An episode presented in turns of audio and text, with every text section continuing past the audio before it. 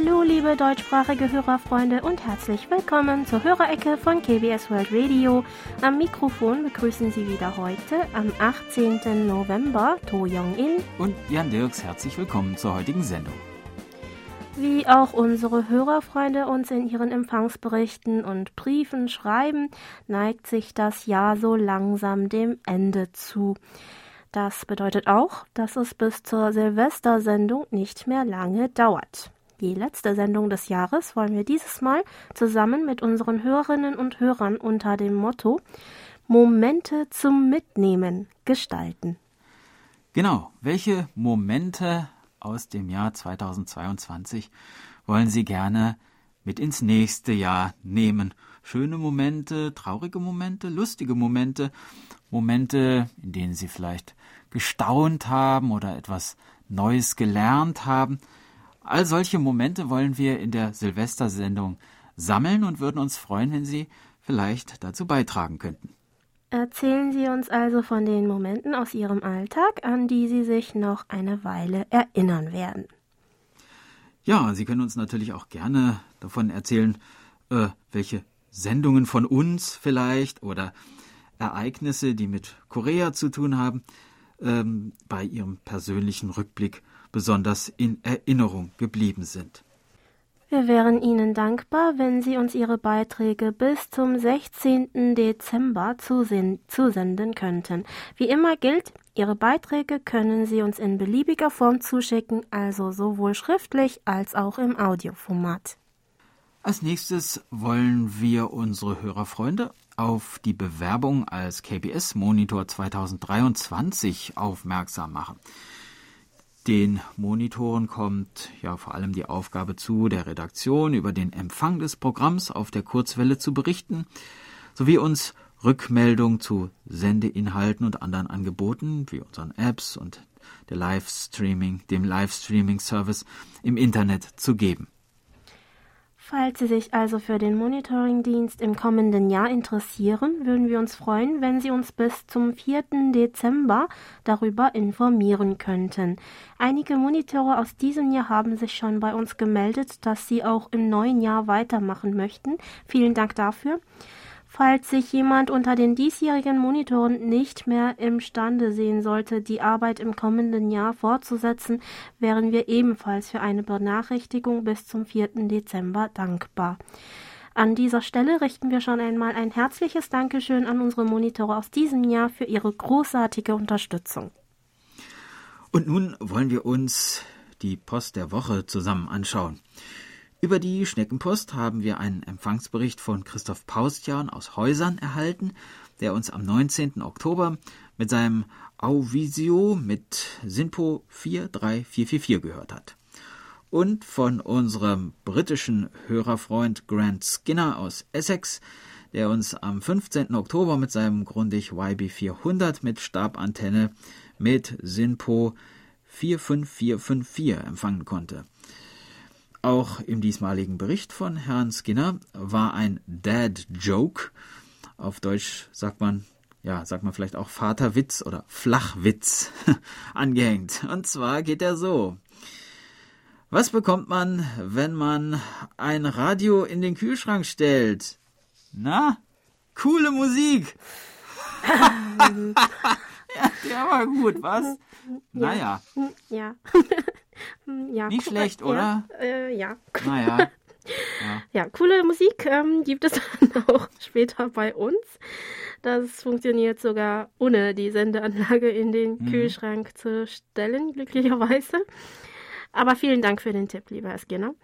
Bei Monitor Franz Schanzer aus dem österreichischen Schrems bedanken wir uns für die Zeitungsausschnitte mit Korea-Bezug aus der österreichischen Presse. Im beigelegten Brief schrieb er uns noch, ich empfange Ihre Sendungen sowohl übers Internet als auch auf der Kurzwelle auf der 3955 Kilohertz. Der Empfang ist bei mir sehr gut. Mein Empfänger ist ein Sony ICF SW77 mit einer Langdrahtantenne.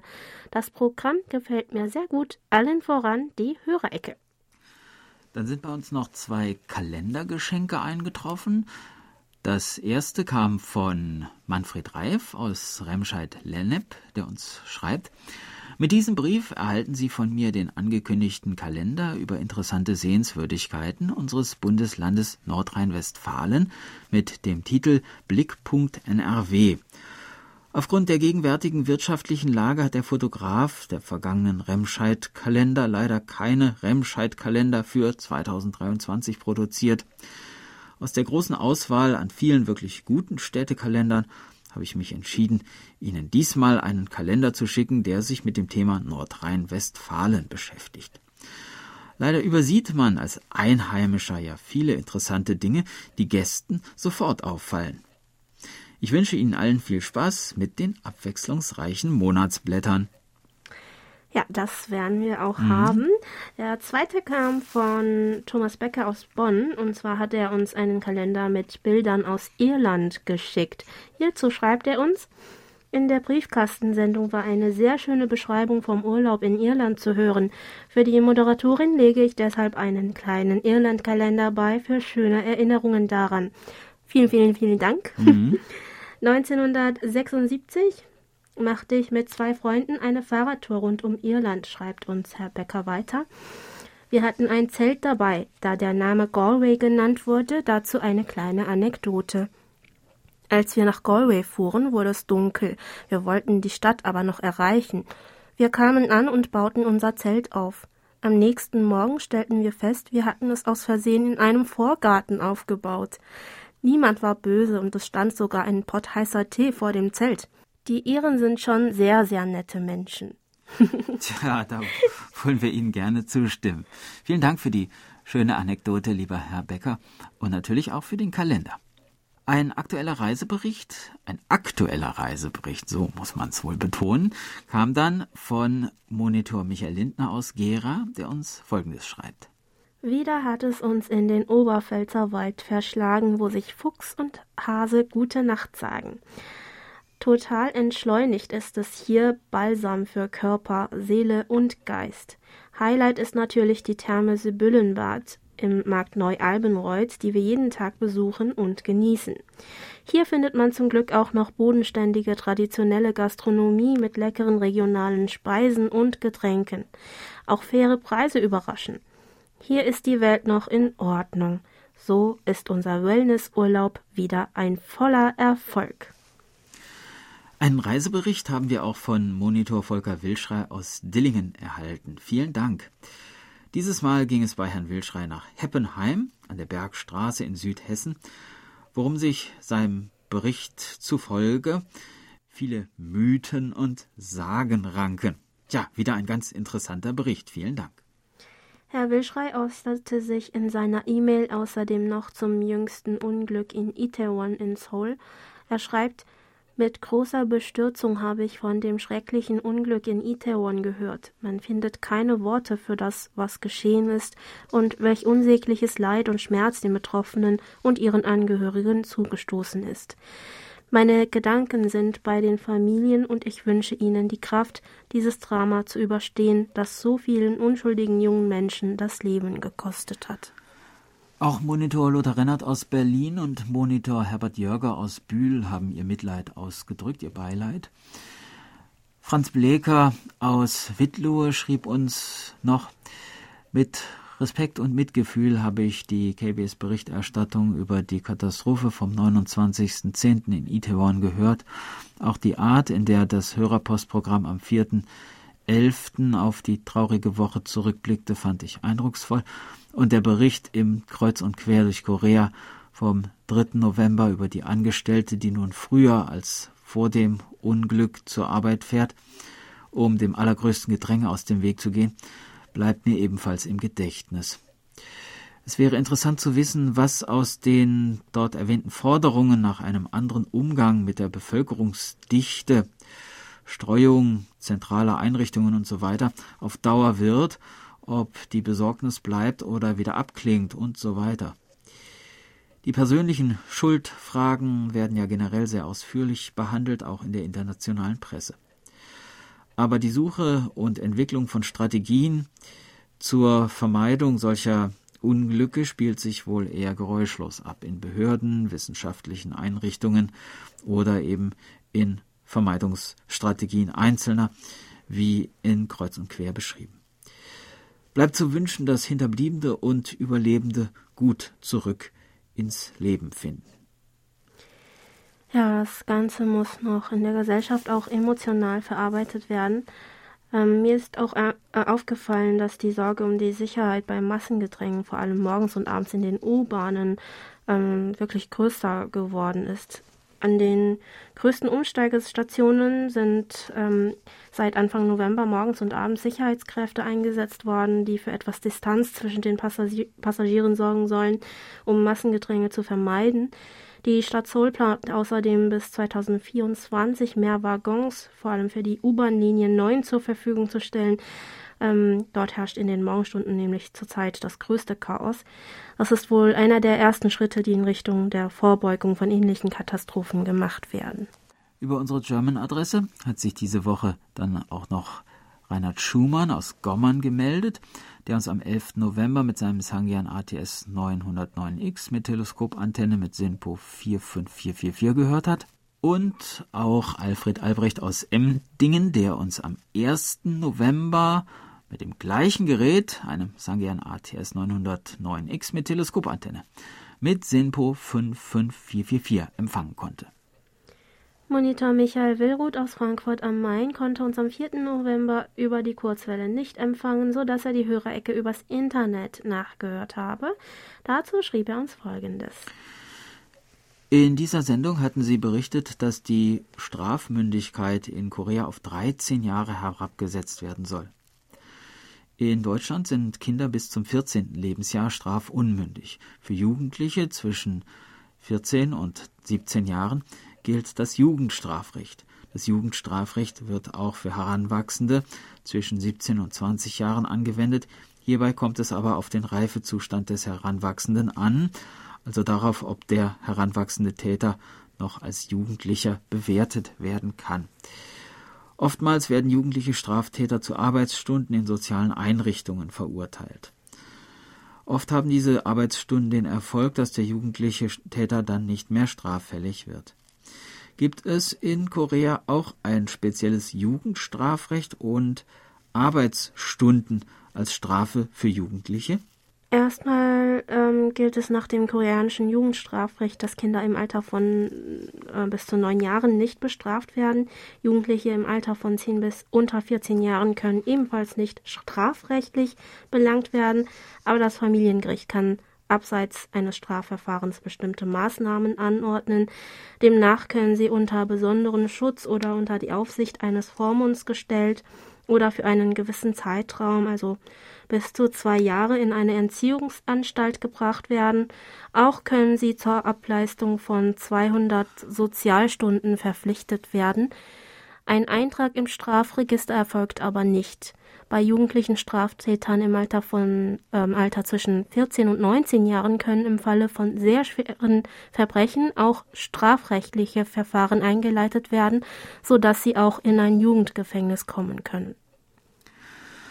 Dann gab es noch einen weiteren Empfangsbericht von Herrn Willruth, in dem er uns schreibt, die Hörereckensendung am 11. November konnte ich nicht auf der Kurzwelle hören, da zu diesem Zeitpunkt ein Ortsvereinstreffen des Deutschen Amateurradioclubs stattfand. Deshalb konnte ich auch keinen Empfangsbericht schreiben. Die Sendung wurde dann via Internet gehört. In dieser Sendung stellten Sie die Frage, was unternehmen Sie gegen Stress? Als Rentner habe ich eigentlich keinen Stress mehr. Hobby und Urlaub tragen mit Sicherheit zum Stressabbau bei. Bei mir sind es die Hobbys Amateurfunk und Kurzwellenrundfunk hören, alte Radios sammeln und reparieren. Außerdem habe ich einen Garten am Stadtrand von Frankfurt, aus dem ich auch Kurzwellenfunkbetrieb mache. Weiterhin ist es sehr entspannend, wenn man im Urlaub Neues sieht und erlebt. Sigmar Boberg aus Osnabrück, der uns am gleichen Tag mit seinem NRD 535 JRC mit Loop-Antenne mit Simpo 55545 gehört hat, antwortete uns auf die gleiche Frage folgendes. Ein Mittel gegen Stress. Für mich ist es das. Mit der Kamera ab aufs Fahrrad. In der Natur hier im Umkreis gibt es schöne Motive und manchmal auch etwas Skurriles. Dies sind, finde ich, ganz schöne Motive. Eines habe ich beigefügt. Offenbar wollte ein ehemaliger Käferfahrer sein Gefährt nicht ganz weggeben und hat das Heck in die Hecke eingebaut.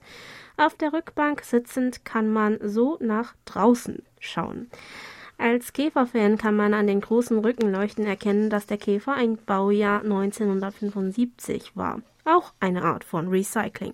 Ja, genau. Also auf dem beigefügten Bild ist ein rosafarbener Käfer zu sehen, der wirklich in eine Hecke eingebaut zu sein scheint und nur das Heck lugt hervor. Ja, Heck in der Hecke, naheliegender geht's ja gar nicht. Mhm. Der Wagen sieht dazu noch sehr gepflegt aus. Offenbar macht es sich da tatsächlich jemand gelegentlich auf der Rückbank bequem und schaut, was sich da so auf der Straße tut. Ja, ja vielen Dank für das schöne Bild, Herr Boberg. Ein außergewöhnliches Motiv, in der Tat. Do Jackenkroll aus Werl äußerte sich zum Thema Stressabbau per E-Mail wie folgt. In der Hörerbriefkastensendung vom 11. November wurden die Hörer gefragt, welche Vorschläge sie haben zum Abbau von Stress. In unserer Region gibt es ein sehr schönes, am Rand eines Kurparks gelegenes Thermalbad. Im Winterhalbjahr bevorzugen wir die Zeit nach der Dämmerung, denn dann kann man dort die wunderschöne Beleuchtung genießen. Schon beim Betreten des Beckens schaltet man sofort um in den Entspannungsmodus. Es ist, als würde der mitgebrachte Stress vom Wasser abgespült. Schon nach kurzer Zeit spürt man, dass die Durchblutung von Kopf bis Fuß optimal funktioniert. Eine Wohltat für Körper und Geist. Ja, das klingt äh, wirklich sehr entspannend.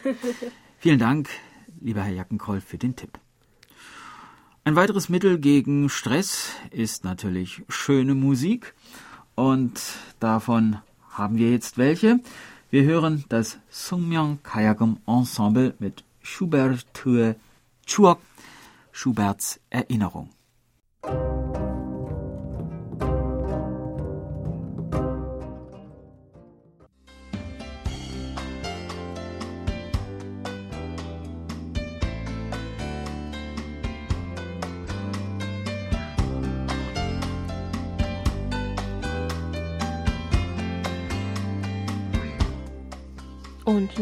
Kommen wir zu den Medientipps. Auch diese Woche ein herzliches Dankeschön an Monitor Erich Kröpke für die Zusammenstellung. Das Kulturmagazin Stadtland Kunst bei Arte entwickelt sich teilweise zu einer Sendung über die koreanische Küche, schreibt Herr Kröpke. In den nächsten Folgen gibt es nämlich jeweils einen Beitrag, in dem ein koreanisches Gericht vorgestellt wird. Und zwar Zuerst am Montag, dem 21. November um 8.15 Uhr gibt es Ingwer-Beignets, frittierte Bällchen aus Reismehl, die in Ingwer-Sirup getaucht werden. Am Montag, dem 21. November um 13.30 Uhr und am darauffolgenden Dienstag um 8.10 Uhr gibt es dann Nudelsuppe mit Anchovies und anschließend am Donnerstag, dem 1. Dezember um 13.30 Uhr und am Freitag, dem 2. Dezember um 8.10 Uhr scharf gewürztes Hähnchen mit Käse in einer Soße aus Chili, Curry, Reis, Schnaps und Soja. Im österreichischen Fernsehen gibt es eine Folge aus der Reihe Silvia kocht. Moderatorin Silvia Schneider ist unterwegs im koreanischen Wien. Sendezeiten sind Freitag, der 25. November um 14.05 Uhr und Montag, der 28. November um 9.30 Uhr, jeweils auf ORF 2 und auf ORF 2 Europe. Auf die Kulinarik folgt der Fußball. Südkorea spielt bei der Fußball-Weltmeisterschaft in der Gruppe H.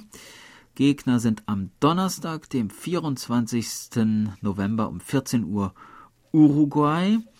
Am Montag, dem 28. November um 14 Uhr Ghana und am Freitag, dem 2. Dezember um 16 Uhr Portugal. Fernsehübertragungen gibt es bei ARD oder ZDF.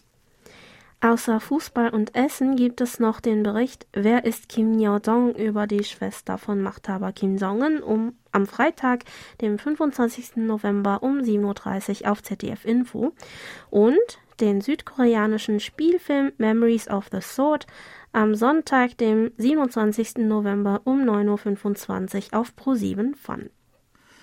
Nach längerer Zeit gibt es auch mal wieder einen Radiotipp. Am Sonntag, dem 27. November um 14.10 Uhr bringt Ö1 in der Reihe Menschenbilder das Porträt einer Koreanerin, die in Wien lebt. Sohee Kim, 1965 in Pusan geboren, betreibt in Wien das Restaurant Kim kocht. Sie verwendet nachhaltige Zutaten und gehört inzwischen zu den europäischen Sterneköchinnen. Das waren die Medientipps von Herrn Kröpke und von uns folgen auch noch ein paar Tipps.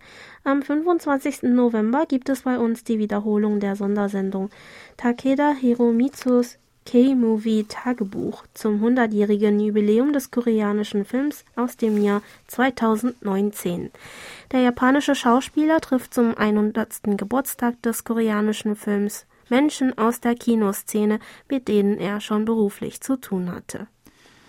Auf YouTube können Sie sich ab heute die letzte Folge der deutschsprachigen Filmreihe K-Kino anschauen. Dieses Mal geht es um den Film In Our Prime. Im Mittelpunkt der Handlung steht ein Mathe-Genie, das aus Nordkorea in den Süden geflüchtet ist. Doch aus persönlichen Gründen verbirgt er seine wahre Identität und arbeitet als Wachmann in einer Privatschule, wo er den Schüler Jiu kennenlernt. Er bringt dem Jungen nicht nur reine Mathematik bei, sondern versucht ihm auch zu zeigen, dass das Leben, anders als die Mathematik, nicht immer nur eine einzige Lösung für uns bereithält. Auch die Filme davor, die wir vorgestellt haben, könnten für viele Filmfans weiter interessant sein. Das aktuellste Video ist übrigens auch über ein Banner auf der Startseite unserer Homepage eingebunden. Wir hoffen auf reges Interesse und wünschen viel Spaß beim Schauen. Dann leitete uns Monitor Paul Gager aus Wien noch zwei Kulturtipps weiter. Als erstes informierte er uns darüber, dass im österreichischen Filmmuseum bis zum 30. November frühe Werke des südkoreanischen Regisseurs Hong San-soo zu sehen sind und vom 1. Dezember 2022 bis zum 9. Januar 2023 seine neuen Werke. Den Programmplan finden Sie auf der Webseite des Museums. Der zweite Tipp von Herrn Gager lautet, im Haus des Meeres in Wien Maria Hilf gibt es eine Sonderausstellung mit Fotografien des Fotografen Eli Reed. Die Ausstellung startet am 8. November und trägt den Namen Henyor, Töchter des Meeres. Bis zum 6. Dezember kann die Ausstellung besucht werden, die anlässlich der 130-jährigen diplomatischen Beziehungen zwischen Österreich und Korea stattfindet. Henyo sind koreanische Taucherinnen auf der Insel Jeju-do. Sie ernten Meeresfrüchte und können ohne Sauerstoffflaschen minutenlang unter Wasser bleiben. Mittlerweile sind sie ein lebendes Wahrzeichen sowie eine Touristenattraktion. Eli Reed ist ein renommierter Fotojournalist, der für Bildreportagen die ganze Welt bereist. Mit seinen Fotografien will er die einzigartige Kultur der Henya für alle zugänglich machen. Vielen Dank, Herr Gaga, für die tollen Tipps. Zufällig hatte uns auch Daniel Kähler aus Mönckeberg vor ein paar Wochen ähm, in Bezug auf die Taucherinnen der Insel Jeju etwas geschrieben, und zwar folgendes. Vor einigen Tagen ist mir Südkorea auch in der deutschen Presse begegnet. Das Magazin Fluta der Bundeszentrale für politische Bildung hat seine aktuelle Ausgabe dem Thema Meer gewidmet. Darin ist auch eine Doppelseite zu finden, auf der Taucherinnen von der Insel Tejudo gezeigt werden. Es geht um die Seefrauen, die so heißt es ohne Sauerstoff nach Muscheln, Krabben und Tintenfischen tauchen und diese Arbeit viele Jahrzehnte ihres Lebens ausüben. Sehr beeindruckend. Das Magazin liegt insbesondere in Schulen und Universitäten frei erhältlich aus, kann aber auch kostenlos per Post abonniert werden und ist auch als Download unter www.fluta.de-heft 84, also 84 in Ziffern mhm. erhältlich. Die Fotos aus Jeju-do sind auf Seite 24 und 25. Zwar sind es nur wenige Zeilen Text und fünf einzelne, aber gute, eindrückliche Fotos, aber es ist schon äh, schön zu sehen, dass auch Südkorea in diesem Heft seinen Platz hat. Vielleicht ist dies ja für Sie und andere Hörerinnen und Hörer von Interesse. Das ist es bestimmt. Ja, vielen Dank, lieber Herr Kehler. Und gleich geht es mit der digitalen Post weiter. Monitor Burkhard Müller aus Hilden meldete unter anderem am 11. November einen großartigen Empfang auf der Kurzwelle nahezu durchgehend S plus 20 und kaum Rauschen. Auf den Kommentar eines Hörerfreundes, der sich freute, dass es das deutschsprachige Programm von KBS World Radio noch gibt, stimmte Herr Müller zu mit Jawohl, das sehe ich genauso. Und wir natürlich auch. Ja, sind wir uns alle wieder mal einig. Ja.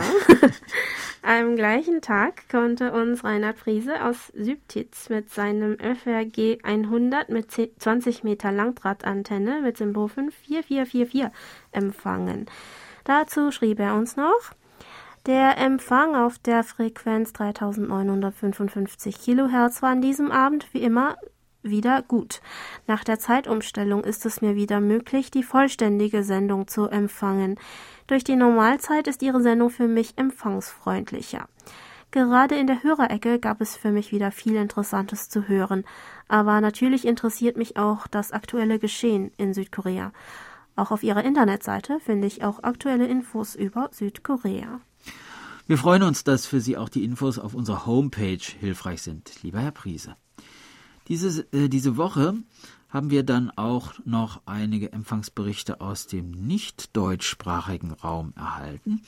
Und zwar von Tomasz Kotas aus dem polnischen Katowice, der uns am 14. November mit seinem Texon S2000 mit Langdrahtantenne mit Simpo 5x5 gehört hat und Juan Carlos Pérez Montero aus dem spanischen Valladolid, der am gleichen Tag mit seinem SDR, SDR Play RSPDX einen Empfang von SINPO 54555 verzeichnet hat. Da es das erste Mal sei, dass er uns schreibt, erzählt er uns noch ein bisschen was von sich selbst. Ich habe das Hobby des Radiohörens seit 1986, als ich mit einem Grundig-Radiokassettenspieler anfing, der alle Kurzwellenbänder empfing. Damals entdeckte ich auf den Kurzwellenbändern Sender, die in verschiedenen Sprachen wie zum Beispiel Spanisch sendeten und wo ich Radio Netherlands und andere mit ihren Programmen hören konnte, die über das DXen berichteten. Ich habe viele Jahre damit verbracht, mit verschiedenen Empfängern, die ich erworben hatte, Empfangsberichte in alle Teile der Welt zu senden. Ich erhielt hunderte von QSL-Karten oder Briefen, die den Empfang bestätigten, und eine Menge Souvenirs, die ich gerne sammelte, wie Wimpel, Aufkleber, Sticker und so weiter. Aber mit der Zeit gingen sie alle verloren. Ich hörte kein Radio mehr und verkaufte meine guten Empfänger.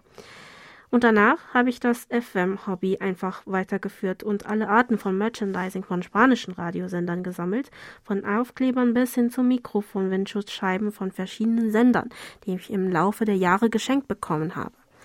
Aber im April 2022 bin ich mit moderneren Mitteln zum DXen zurückgekehrt.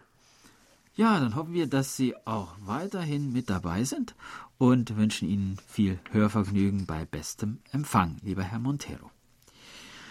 Dann gab es noch eine Hörerfrage von Monitor Heinz-Günter Hessenbruch aus Remscheid. Und zwar schrieb er uns, Wer den Pfennig nicht ehrt, ist den Taler nicht wert. Der, gefund, der gefundene Pfennig soll zudem auch noch Glück bringen. Früher Pfennig und D-Mark, heute Cent und Euro. Kennen Sie auch diesen Spruch in Bezug auf kleine Geldmünzen, die dann in der Summe doch wertvoll sind?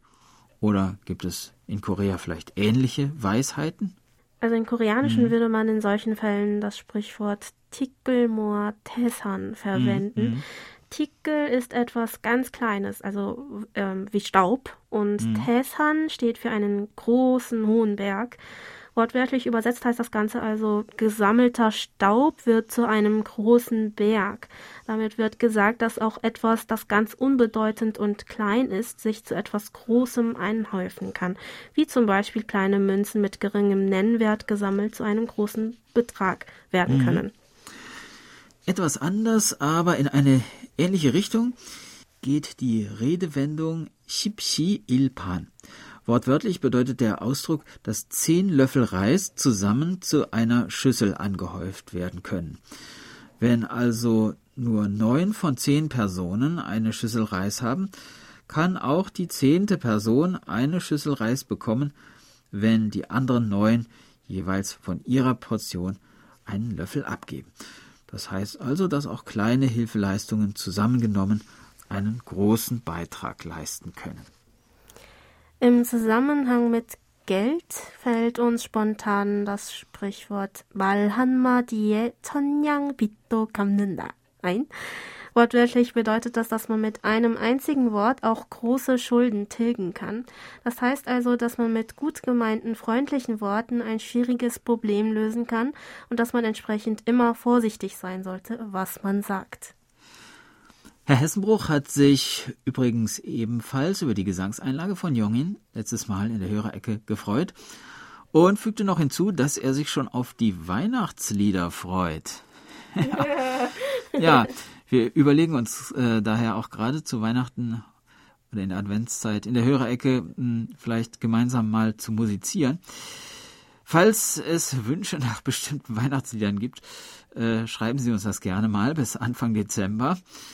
Ähm, wir überlegen dann, was wir davon umsetzen können. Äh, vielleicht ist ja dann sogar eines Ihrer Wunschlieder als Weihnachtsgeschenk mit dabei, wer weiß. Mhm.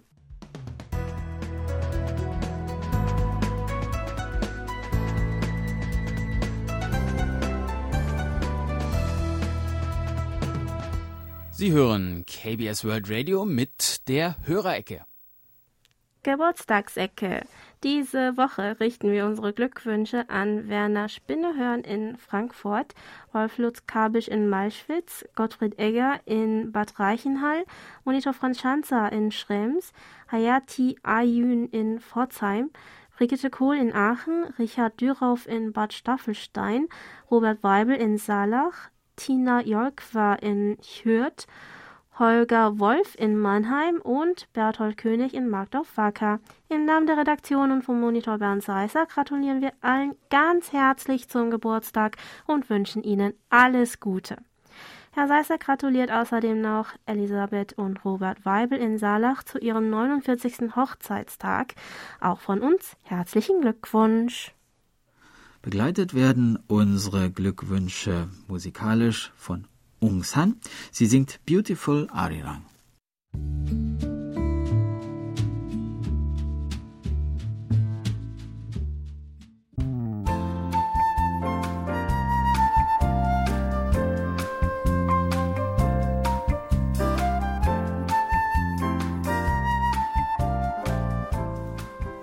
Hallo Wochenende.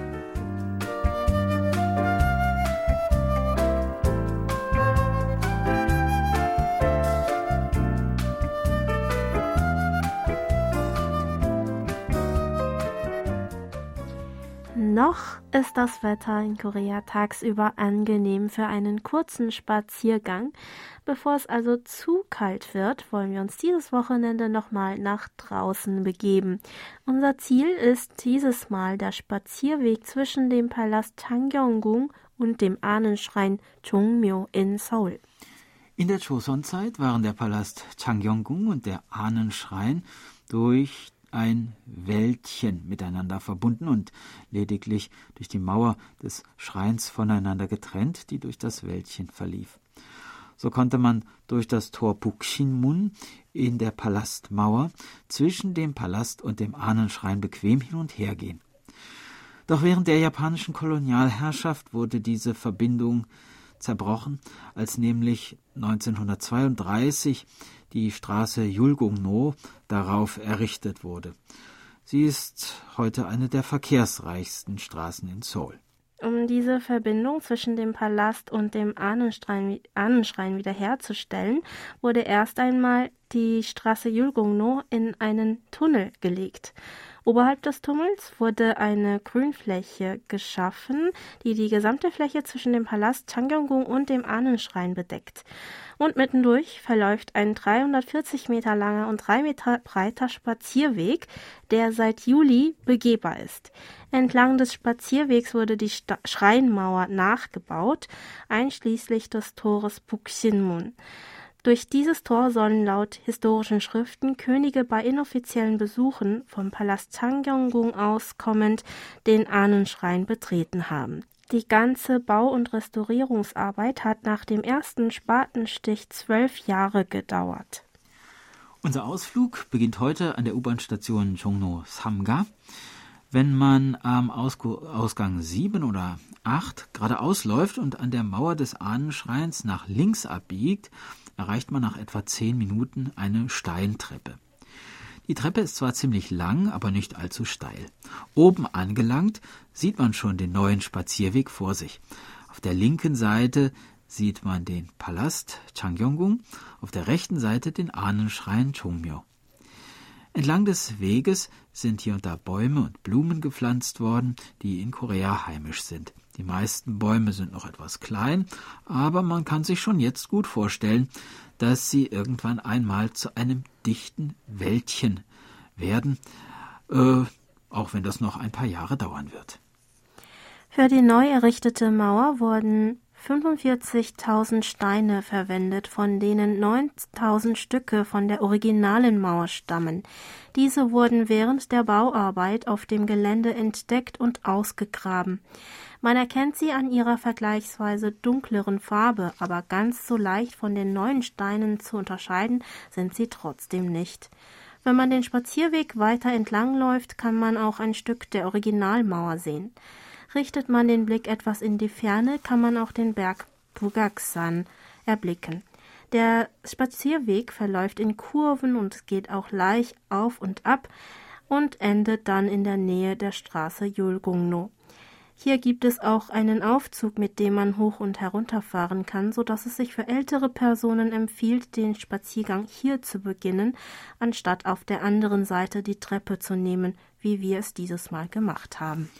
Um das Kulturerbe zu schützen, ist der Spazierweg aber derzeit nur von 9 bis 18 Uhr geöffnet. Außerdem ist es noch nicht möglich, den Palast Changyonggung und den Ahnenschrein von dem neuen Spazierweg aus gleich zu betreten.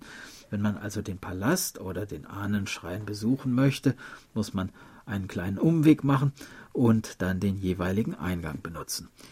Es wird noch verhandelt, wie der Zugang ermöglicht werden kann, ohne dass äh, das Kulturerbe in Mitleidenschaft gezogen wird. Man hofft, dass bald eine Lösung gefunden wird. Erst dann kann man wohl sagen, dass die Passage ganz so ist, wie sie früher einmal war. Übrigens gibt es in der Nähe des neuen Spazierwegs auch viele kleine Cafés und Restaurants, wo man sich nach dem Spaziergang eine Erfrischung gönnen kann. Und auch ein Museum für traditionelle koreanische Musik gibt es dort, das ebenfalls einen Besuch wert ist. Wer genug Zeit hat, kann natürlich auch den Ahnenschrein oder den Palast, am besten natürlich beides, besuchen. Das war unser Wochenendtipp für heute. Wir hoffen, Sie sind auch nächstes Mal wieder mit dabei.